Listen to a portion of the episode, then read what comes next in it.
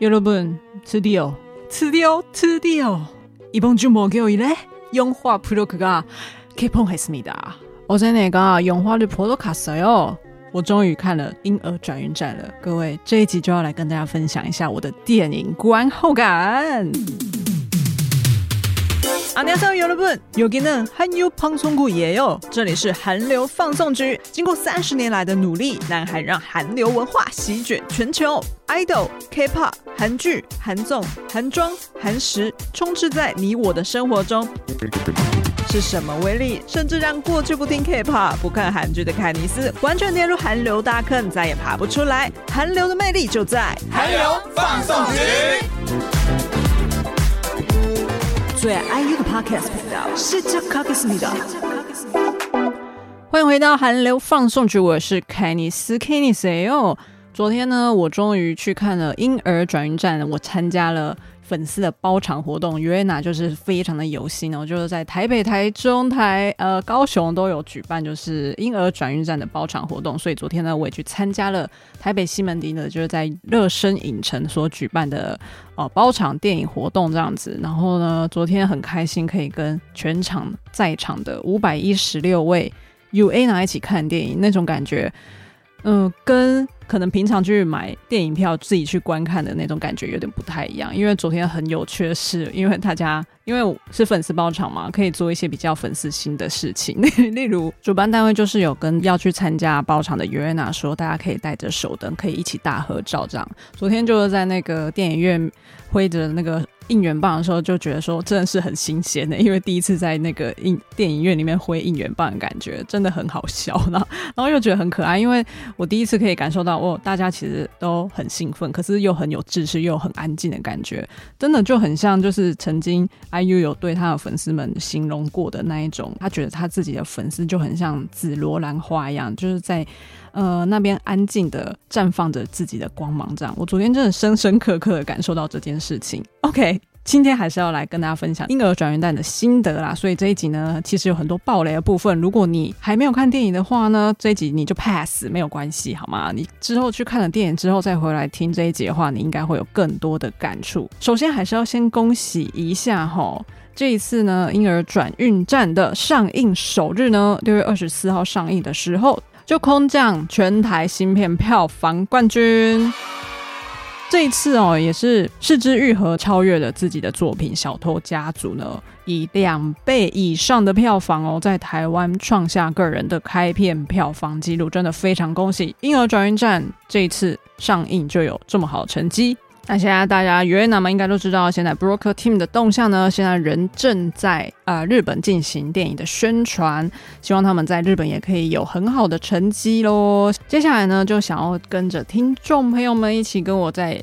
一步一步的回想一下这部电影的一些细节，然后跟着大家一起来思考一下关于是之愈和想要带给我们反思的问题是什么。其实这部电影一开始一开始哦，呃。它是它的场景是一个大雨滂沱的夜晚开始的，呃，其实我第一眼会觉得说，好像有一点像那个《寄生上流》的感觉，就是在大雨滂沱的夜晚，然后呢，一开场素英就直接登场了。素英就是 IU 饰演的那个角色嘛，他就走上了这那个很高的楼梯。我想说，韩国好像有很多那一种很高的阶梯，就是那种很像好汉坡那种阶梯。就一开场会觉得有一点寄生上流的感觉。接着呢，素英呢就在前往婴儿保护舱的路上，然后呢，大家就是一起看着他把婴儿放在婴儿保护舱前面的地板上放下，接着。镜头又突然拉远了，切换到在车上的视角，有两个警察在车上观看着他正在进行这个弃婴的行为。这个时候呢，我们可能就像这两个警察一样，这两个警察就是裴斗娜还有李周应所饰演的刑警啊，也不是说刑警，他们就是正在调查婴儿保护舱贩卖人口的两位警察。其实有看了一些影评啦，大家会觉得说，一开始呢，我们可能就像这两位警察一样，我们正在一旁观看这个事情的发生，我们就像这两个警察一样是旁观者。做完弃婴这件事情之后呢，佩多娜就在车上说了：“不想养就不要生啊！”这时候第一个问题就出来了：“不想养就不要生啊！”这一句话真的就是一般人在不了解的情况下面会说的话吧？接着，裴斗娜所饰演的这个警察秀珍立马就切入了介入的视角哦，把素英放在地板上的婴儿呢，放进了婴儿保护箱里面。其实我这里有点小问题，想说为什么素英不把婴儿直接放到婴儿保护箱啊？这里有点，就是我还是有点小疑问的地方啦。接着镜头呢，就又来到了呃室内场景，因为。宋康昊和姜栋元这时候就登场啦，他们接收到了这个从放进婴儿保护舱的婴儿呢，并在他的衣服当中发现了一封信，上面就写着“武松啊，米安内，哥爹里罗尔给雨欣啊，对不起，一定会回来接你的。不过这一封信上面并没有留下任何的联络方式。这两个人呢，也把。婴儿保护舱里面的 CCTV 画面删除，香炫就把婴儿带回自己的洗衣店。殊不知呢，预告片都看到了吧？像素英，她隔天呢就回来找她的小孩啦。不过东秀当然还是要假装带她来教会里面看一下，里面有没有他的小孩子嘛。不过呢，他也是赶快打电话给香炫说怎么办？妈妈回来找小孩了。香炫就说啊，如果他要报警的话，那就带他来。来我这里吧，素英当然就是呃毫无收获的走了嘛。东秀当然就赶快尾随他，并且带他到香炫的洗衣店。这三个人相遇之后呢，才说明为什么要把小孩带走的原因。香炫说：“哦，我们其实只是出于善意，想要替小孩子就是找到抚养他的父母亲啊。”嗯，说哦，如果是女孩子的话，大概八百万韩元吧；男孩子的话，大概是一千万韩元吧。素英听到之后说：“这出于善意呀，你们不过就只是 broker，你们就只是掮客嘛。说到底就是想要透过人口贩卖来赚钱呀。嗯，这也是出于善意吗？不过呢，素英似乎想了一下，她后来就说：什么时候要出发呢？”看来他似乎内心也是觉得，如果这个婴儿他的未来可以真的找到一个很好的父母亲来抚养他的话，或许也是一个不错的选择。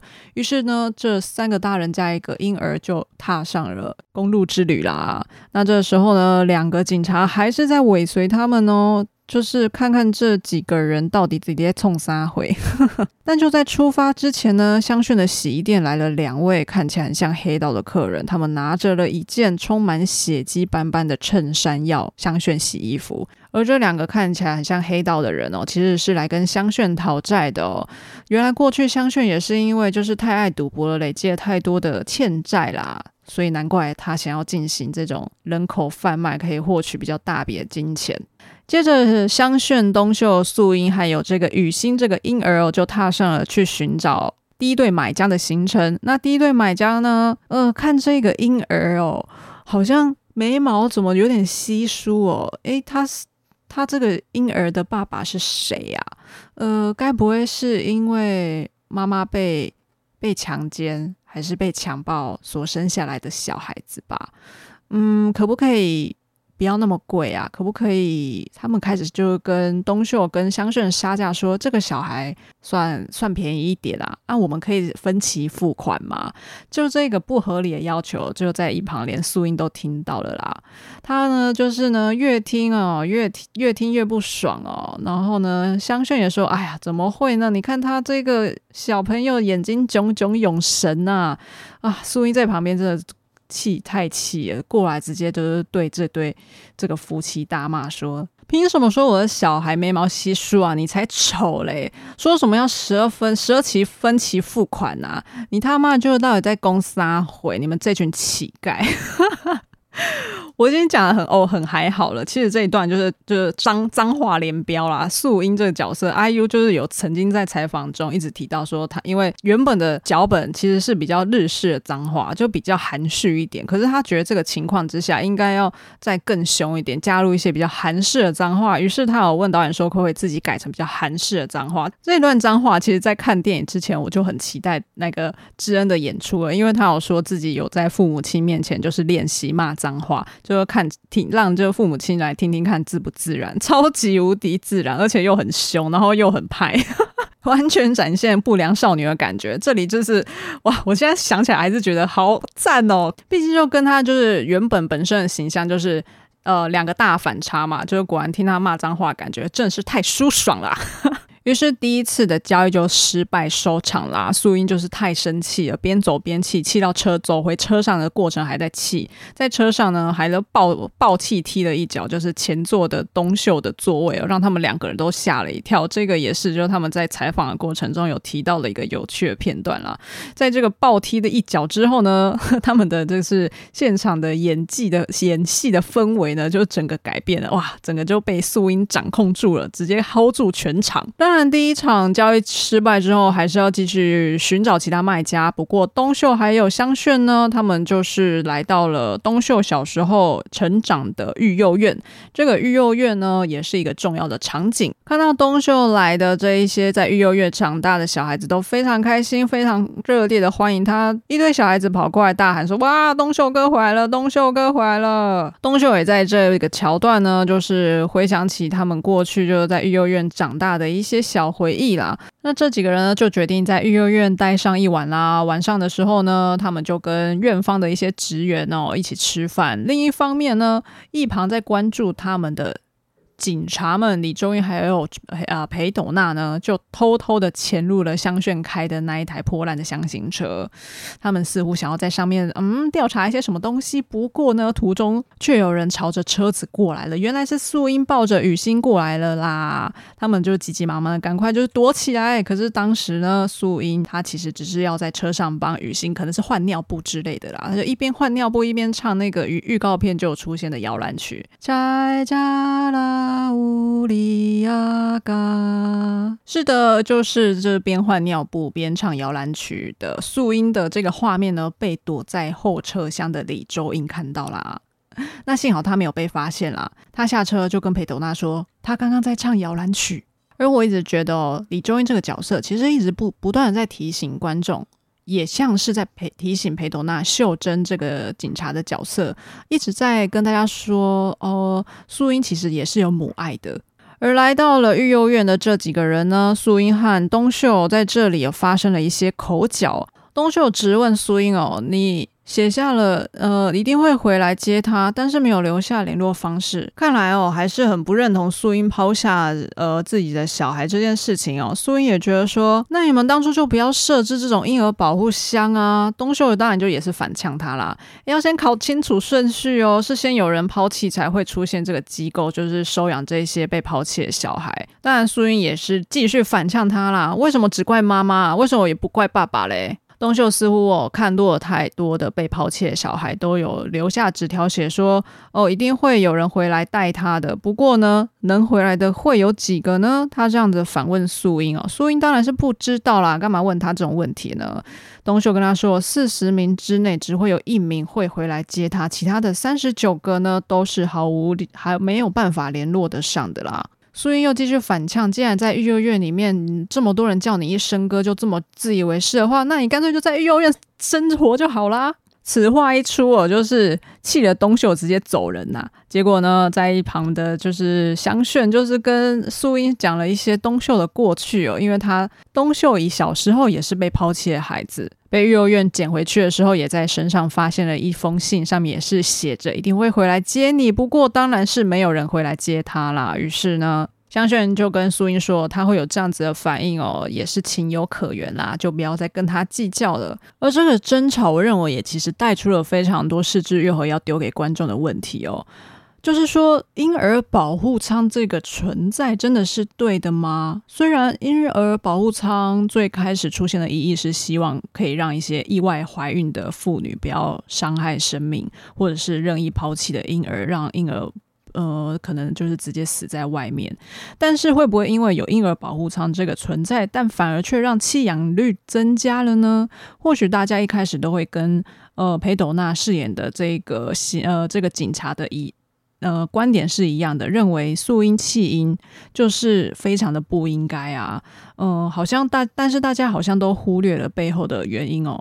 为什么就只怪妈妈，但是你却不会怪爸爸？因为小孩子又不是只是只有妈妈就生得出来。于是这似乎也牵扯到了许多的社会环境议题等等的，就是带着观众更进一步的去探讨弃养的责任归属，还有关于生命的议题。隔天早上呢，素英就是。呃，看起来可能很常做噩梦的样子哦，就从惊吓之中惊醒，然后看着一旁的雨欣就在旁边安然的睡着。他自己走到窗户旁边，看着哦、呃，从屋顶上面流下来滴滴答答的雨水，手伸出去外面摸那一些雨滴。门外就是东秀也走进来啦，素英就是也跟他道声早安。东秀也抱着雨欣来到窗户旁边，跟着他待在一起。素英似乎也突然想起了。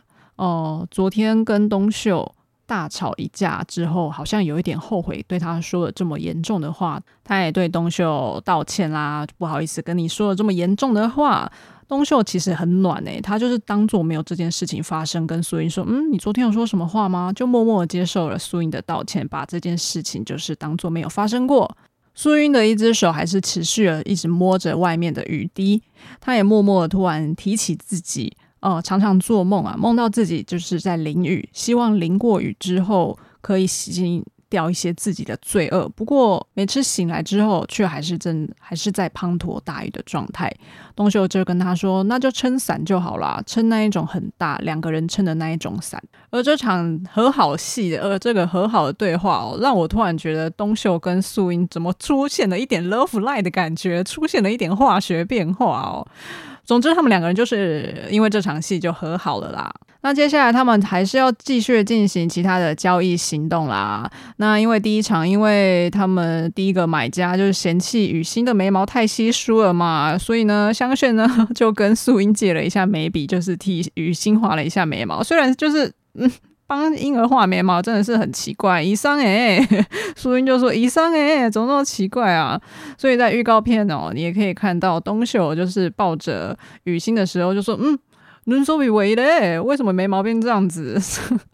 最近其实也有一个啊、呃、网友画的蜡笔小新版的那个海报哦，那个上面呢，雨欣的眉毛就跟蜡笔小新一样粗啦， 这下子可能就不会被嫌弃眉毛太稀疏了，是不是？于是呢，他们又再度的踏上了下一个买家的行程。不过呢，在呃开车的过程中呢，香炫突然把车停在一个有海滩的海边旁边哦。突然，他的后车厢就是这啊，冲出一个小男生呐、这个小男孩就是从育幼院偷偷的跑进他的后车厢。这个小男生就是海静啊，这个喜欢足球的小男生。其实，在育幼院，他就已经跟啊、东秀和香炫说，可不可以带着他一起走了，因为他真的非常的想要被领养，他很渴望获得爱，但是他的年纪太大了，已经已经八岁了，已经过了被领养的年纪，就是对于领养的年龄来说，已经算是大的了。他于是就自己偷偷的跑进了他们的车厢，想要跟着他们一起行动。而且他们要贩卖新宇的这件事情呢，他全部都听到了。所以呢，东秀和香炫也拿他没有办法啦，就是好像也没有办法再带他回育幼院了。于是呢，这个奇妙的家庭组合又再多一位成员。在这过程中呢，就是大家还记得那两位就是一直尾随他们的警察吧？还没有忘记他们存在吧？因为他们这两个警察呢，实在是太想要赶快抓到这几个就是在做人口贩卖的这件事情了。不过呢，必须以现行犯的呃现场逮捕才是他们的目的。呃，所以呢，他们决定嗯、在他们接下来的。交易行动之中设局哦，直接就是找演员来进行一场交易行为。但不过呢，因为演员没有办法理解说，呃，那些渴望领养小孩的父母亲可能遭遇过什么样子的苦衷，或者他们碰到什么样的困难，所以对于一些啊、女性不孕症的药啊，或者是男子精子数太少的这些问题哦，马上就被破功了啦，马上就就被东秀抓到说啊，他们是假的。于是第二场的交易行为是警察设局，但是也以失败收场。那接下来的交易行动呢，是一个出价比市价还要多出三倍的买家，他们愿意出三千万韩元来买这个小男婴，来买雨欣。于是呢，他们就继续驱车前往，要去会面这个第三组的买家。而这个过程当中，因为有海静的加入哦，整个氛围哦变得比较轻松可爱了一点。尤其在一场戏当中，可能在预告片大家也有看过了，他们就是开着他们的破烂车去洗车场面洗车嘛。但是因为海静真是一个小调皮蛋哦，就把窗户拉下来，结果所有的泡沫都飞到车子里面去了。结果大家其实忍不住笑出来啦，笑得很开心。虽然全身湿哒哒的，但现在呢，可以慢慢的感受到，好像这个。一家人的感觉好像就慢慢的浮现出来了，而这个随着故事进行，其实有另外一条支线也非常的重要哦。一开始啊，呃，有来到香炫洗衣店的那两位黑道拿着那个血迹斑斑的衬衫的这一条支线呢，也在一开始就展开了。原来呢，当时呢也发生了一起凶杀案哦。这个凶杀案发生在一个高级的饭店当中啦，而这个被杀的人呢，似乎就是雨欣的爸爸，而这个凶手似乎就是素英本人。于是刑事组的警察也开始进行这一件事、这个案件的调查。那一开始出现的那两个看似黑道的人呢，他们似乎受托于这个被杀害者的老婆，也就是正宫啊。受托他们寻找素英以及他的小孩子雨欣，希望他可以把他们带回来，把雨欣带回来，他要自己抚养并并且会支付他们四千万韩元。而这个支线呢，也慢慢的揭开了素英不为人知的过去。原来他现在其实是正在逃亡的状态。李周映还有裴斗娜这两位警察呢，也接获了这个消息。原来他们现在追捕的。除了是 broker 之外呢，原来他们现在追捕的这个年轻妈妈还是杀人凶手来着啊！当他们发现素英是杀人凶手之后呢，秀英认为不如我们就利用他是杀人凶手这一点来跟素英交涉好了。他们直接正面的出现在素英面前，并说：“我们是警察，我们来聊一聊吧。”于是素英呢，似乎就跟这两位警察的秘密也达成了一个约定哦，希望呢可以帮助他们。抓到香炫和东秀进行人口贩卖的这件事情，这样如此一来呢，他也有可能可以获得减刑。于是素英就答应跟这两位警察合作，合作的其中一个方式就是让他们可以窃听他们的对话内容。在跟着呃这两个警察听这几个人的对话内容呢，似乎也产生了一些不同的想法。而在素英即将要与警方进行第二次的会面的时候呢，这一场非常重要的戏就来了。李周英就直接问了素英说：“为什么你要杀人呢？”素英这个时候才曝光了她过去正在从事的工作是原来是性交易的工作。被素英杀掉的这个人呢，也是雨欣的爸爸啦。那问到问他为什么要杀他，他说他很生气，这个人哦没有洗澡就要他舔他啦。哦，我告台哥，台哥。这时候裴斗娜也问了一个。呃，大家都想知道的问题，他就问素英说：“那为什么你还要把孩子生下来呢？如果不想养，就不要生啊！”但是阿 U 却跟他说：“在他出生之前就杀了他，难道罪会比较轻吗？”是枝裕和又向观众提出了这一个问题，让大家陷入一个思考：如果选择堕胎，就等于亲手杀了一个孩子，但孩子出生的话。或许他还是有幸福的机会呀。而这场戏呢，也带出素英哦，也是因为生活所逼啊，才进行性交易的工作。李周英这个时候又担任起了提醒观众的一个角色。他认为，与其不断的追捕这一些 broker，呃，贩卖人口的这几个人，李周英又再度提醒了大家说，是不是应该要先救妈妈呢？就好像在提醒观众，好像要站在源头的问题上去看整件事情。或许这几个人并不都是真的坏人吧。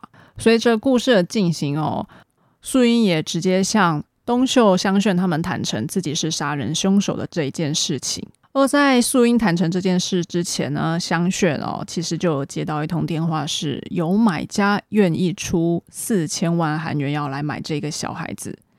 不过在听完素英这样子坦诚自己的过去之后呢，东秀和香炫似乎达成了一个目的，希望这一次是真的可以帮小孩子找到一个不错的抚养的父母亲，而不去在意金钱到底可以卖得多好。不过被素英杀掉的死者家属还是想要把小孩子抢回去嘛，所以拜托的那个黑道小混混呢，还是一直来找香炫的麻烦哦，要他把小孩子交出去啦。不过香炫呢，认为哦。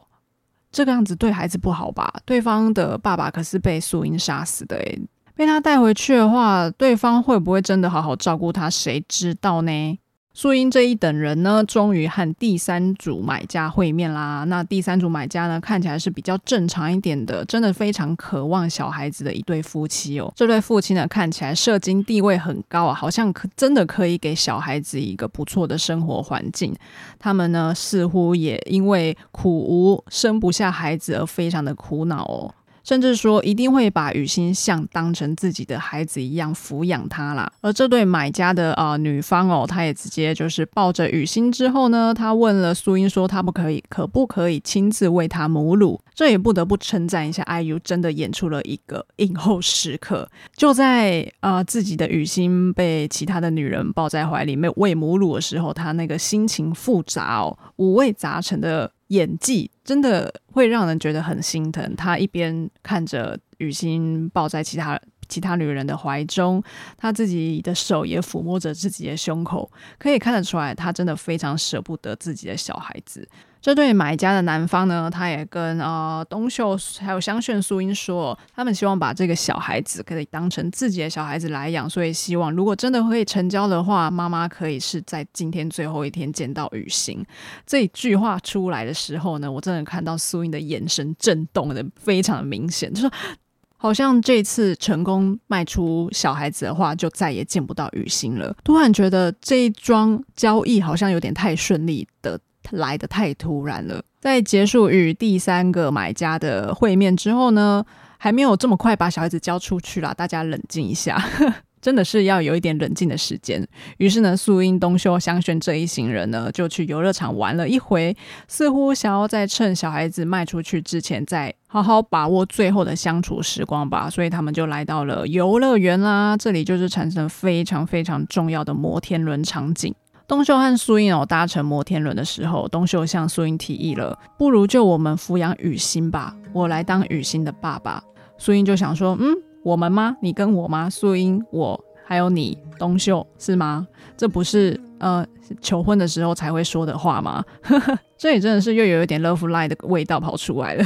不过呢，东秀其实是指哦，我们东秀、素英还有香炫还有海静，我们这五个人一起抚养雨欣。其实听起来还不错吧？可是呢，素英还是拒绝了这个提议哦。他说他不希望雨欣的妈妈是一个杀人的凶手啊。但东秀对素英说，他认为自己看到素英之后呢，好像释怀了一点。东秀认为，或许当年他的妈妈也有一个难以说出口的苦衷，才将她放在育幼院的吧。不过素英呢，她还是认为哦，抛弃就是抛弃了。雨欣长大之后是不会原谅她的。一边讲素英就一边流泪。可是东秀呢，这时候他却把他的手将素英的眼睛遮住，而且对他说：“所以我原谅你了。”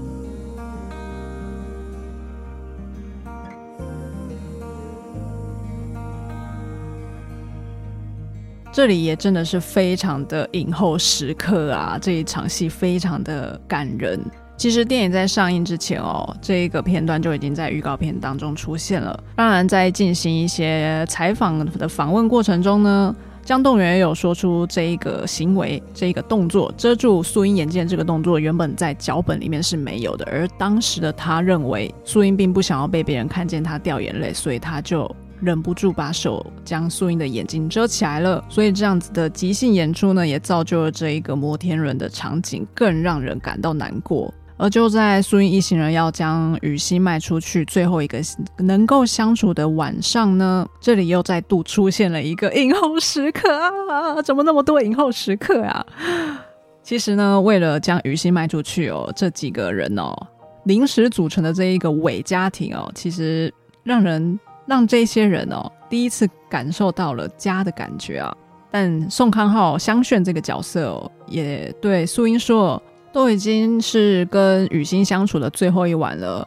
素英，你也跟雨欣说说话吧，都没有听到你跟雨欣说话。哎，嗯，江栋也说，嗯，都没有听到你跟雨欣说话耶。于是呢，宋浩浩就随口的跟素英说：“你就随便跟他说一句，嗯，谢谢你的诞生吧。”当然就是遭到那个素英拒绝了，我才不要嘞。不过呢，海静就说：“要不然你跟这里的每一个人说吧，你跟大家说。”素英就说：“哈，跟大家说。” OK，好，那就来，要说要说就来说。于是呢，江东人就说啊，真的要说是不是？现在真的要说啊？等我一下，等我一下，好像要有一个仪式感。那我先去把灯关掉，这样子比较不尴尬。随着灯光关掉之后呢，在黑暗当中，在电影院看着电影的我们也在黑暗当中。素英开始说：“上用呢，태어나줘서고마워， 동수아。” 태어나줘서고마워，혜진아태어나줘서고마워。最后，他跟自己的儿子雨欣说：“乌松啊，태어나줘서고마워。”素英啊，这时候海静他也对素英说：“태어나줘서고마워。”于是呢。 素英对着大家说完“谢谢你的出生”，海金也对了素英说“谢谢你的出生”之后呢，这场黑暗当中完成的戏，也是这出戏当中大家走出戏院一定会想起来的一句话，一定会想起来的一句台词。这句台词也成为这部电影的主轴，那就是生命的本质。虽然在生活上会遭遇到非常多的不顺遂，甚至也累得喘不过气。每个人的诞生都是无比珍贵，而且是具有意义的存在。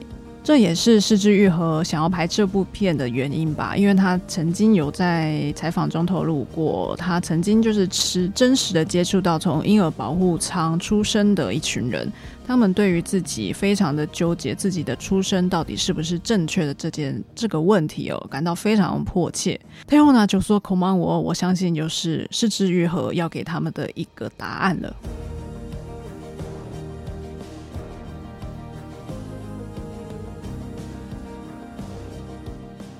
在黑暗中说着“谢谢你的出生”这一场重要的戏之后呢，在警车上面听着这一群人说着这样子的话，秀珍这一位警察，他却发现原来最想要卖到小孩的人原来是我啊！接下来故事继续进行，素英也悄悄的趁大家都熟睡的时候呢，跟警方进行第三次的会面。秀珍开始向素英提议哦，说你们就不要再卖小孩了，不要再刻意的设局，让东秀还有香炫去进行这个犯法的行为。他开始向素英提议说，你就在这里跟我自首吧，这样子你的刑期只有三年而已，三年之后你还是有机会可以当雨欣的妈妈。他这样子向素英提议了之后，素英却还是没有办法接受他的提议。但他也哭着说：“因为那对夫妻保证一定会跟雨欣说，你不是被抛弃的，你是被保护的。他会不断地对雨欣说这样子的话，希望他可以在这样子的环境成长。”接着镜头呢，又切换到了饭店房间当中，香炫呢，他抱着婴儿，似乎不知道要去哪里。东秀听到声音哦，就也醒来了，问香炫说：“抱着婴儿是要去哪里呢？”当然，他也发现这个时候的素英也不在房间里面。香炫也说，他怕素英会背叛他们啊。或许他现在的确是正在跟警方一起合作。不过东秀这个时候也说了，就算背叛我们也没有什么不好的啊，因为这样子他就可以当雨欣的妈妈了吧？结果香炫也说，好像是哦。于是东秀和香炫似乎自己下了一个协议哦，他们趁着半夜哦。跟第三对买家想要见面，但是在这个过程中呢，那个黑道小混混又来找他们的麻烦啦。于是香炫呢，就为了要堵，就是堵堵住这个小混混哦，先让东秀以及他手上抱着的雨欣先走了。香炫跟这个小混混进行了一些对话，其实当下有点看不太懂。我觉得第一次看可能真的都会看不太懂。呃，他跟小混混说。嗯，素英、东秀他们现在已经不需要我了，你就用四千万来跟我做个交易吧。真的是听不懂，对吧？但不过现在镜头又切换到东秀那边啦。他跟那一对买家夫妻呢，就是进行会面，而买家的男方呢，这个时候呢，也向东秀道歉，说他很抱歉，当时第一次见面的时候，跟素英说希望这是最后一次妈妈跟雨欣的见面这一句话。他后来呢，也被他老婆骂说，怎么可以就是对人家说这么不礼貌的话呢？希望可以代为转达，就算未来素英想要跟小孩见面，也是没有问题的。不过这段对话呢，可可能没有办法传递到素英的耳中了，因为这个时候呢，警方攻坚进来说要以现行犯逮捕你们正在进行人口贩卖的罪行，将他们就逮捕起来。于是东秀还有这对夫妻呢，就是。呃，被警察逮捕了。这个时候，香秀还是不知道人在哪里哦。接着就马上来交代，镜头切换到香炫那边啦。他是坐在一个不知道什么地方，但是可以听得到新闻台正在播送新闻。而新闻的内容呢，就是在描述有一个啊、凶杀案哦，有一个男子就是死亡了。但是他的死亡的旁死亡的尸体旁边却有着四千万，这似乎是暗示了香炫在跟那个小混混交涉的过程中，似乎把对方给杀了。香炫现在似乎是正在逃亡的状态。接着呢，场景又再度切换到了一个海边的场景，这个时候秀珍出现了。他在海滩上面大声的喊着：“武松啊，怎么回事呢？”他喊的是素英小孩的名字。诶，接着呢，看到的是。已经是会跑会走路的，差不多两三岁的武松啊，正在海边跟秀英的男友或是啊老公之类的一起玩水。接着才透过秀英的视角来揭开到底这一切发生了什么事情。电影的最后，以秀珍的第一人称的口吻。呃，诉说了这一切到底发生了什么事情。他写了一封信给素英，他联络素英。素英，你现在应该已经出狱了吧？因为减刑，你提早半年可以出狱。他跟素英约好说，每一个月的呃，我其实没有办法记得那么仔细啦，就是他约了一个时间、一个地点，希望素英可以来跟他见面，可以跟雨欣见面。他也一样。联络的东秀还有香炫，不过呢，香炫至今毫无下落。但是呢，呃，镜头又切换到了素英正在加油站打工的画面。素英似乎也开始过起了她的生活了。在素英打工的过程中呢，她在她的更衣室里面换衣服的时候，他的置物箱里面也贴了一张照片，这个照片就是他们当初在游乐场的时候玩的四连拍的照片，其中一小格。嗯，那这个时候呢，呃，画面来到了一个公园哦，公园走过来的是素英。看来他的确是想要跟雨欣见面，不过画面上面并没有带到雨欣还有素英就是真实碰面的呃的样子。这个时候镜头再度又切换到了一个呃公呃车内的视角，车内的视角呢，看着素英就是在公园里似乎在找人的样子，呃，这个人呢。嗯、在车子里面看着素英的样子的时候呢，镜头非常的 focus 在车内挂着的一张照片上面。这张照片呢，就是素英、东秀、香炫、海静、雨欣的五人四连拍的合照的其中一格。电影的最后，画面就不断的 focus 在这张的合照之上。那么车内的这个人到底是谁呢？其实画面中并没有交代出来。不过呢，在电影的最后看完的时候，我自己在想哦，也跟我当时一起看电影的朋友在讨论说，这个人哦，应该是东秀吧？东秀呢，也有收到这一封由秀珍联络来的信嘛，他可能也知道在这个时间、这个地点，素英跟雨欣还有秀珍或许会出现，于是他就在一旁默默的观看这一切发生。是的，这部电影就是一个这么开放性的结局。其实这部电影真的抛出了很多个问题，想要给观众来作为思考啦。最后再来说说，就是 Broker 最后的结论好了啦。其实整体而言哦，其实这部电影哦是一个蛮平淡写实的呃一部电影，其实可以很顺畅的跟着五位演员的演技一起跟着他们前进，跟着这个剧情的前进。不过就是是枝裕和这次就在坎城夺下那个影帝嘛，我个人是我个人真的是觉得这部 Broker 的角色对他来说真的是太 piece of cake，我觉得他真的完全就是正常发挥耶。不过呢，他果然还是影城就是影展的宠儿啦。我我觉得我这次哦。IU 在饰演苏英这个角色，真的是替这部电影，替《Broker》这部电影非常的画龙点睛。虽然这次没有再看成啊夺得女演员奖，但是如果真的夺得女演员奖的话，我也觉得好像还没有到，还没有到的感觉。不过我相信这一次在接下来的青龙奖的话，我认为哦，一定会有某个奖项会是属于他的，好吗？这一次饰演苏英这个角色，呃，其实可以看得到。呃，是之愈合真的是使用了蛮多的角度，就是在呈现那个素英的这个角色之上，既呈现了一些粉丝熟悉的李智恩的样貌，也可以看得到一些我好像没有看过的样貌，的确是展现了另外一个不同的演员李智恩的一个角色。我自己是认为哦，有好几次的影后时刻都让我觉得啊，心心中有一种啊揪在一起的感觉。我相信这一次接下来的青龙奖哦，李智恩演员一定会在青龙奖上获得许多不错的奖项的啦。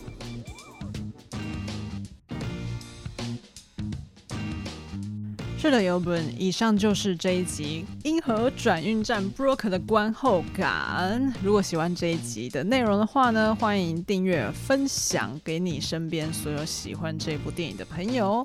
那我们韩流放送局就下一集再见喽，谈美马奈哟，安妞。